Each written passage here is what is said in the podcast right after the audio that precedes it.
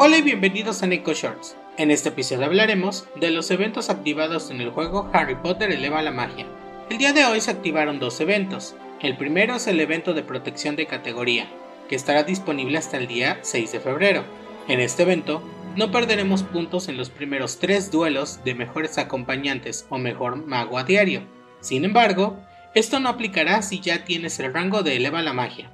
El segundo evento es la búsqueda del tesoro del bosque prohibido, que de igual forma estará disponible hasta el día 6 de febrero.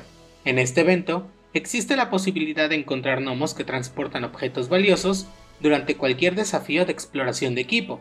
Al derrotarlos, nos garantizan 500 de oro al día.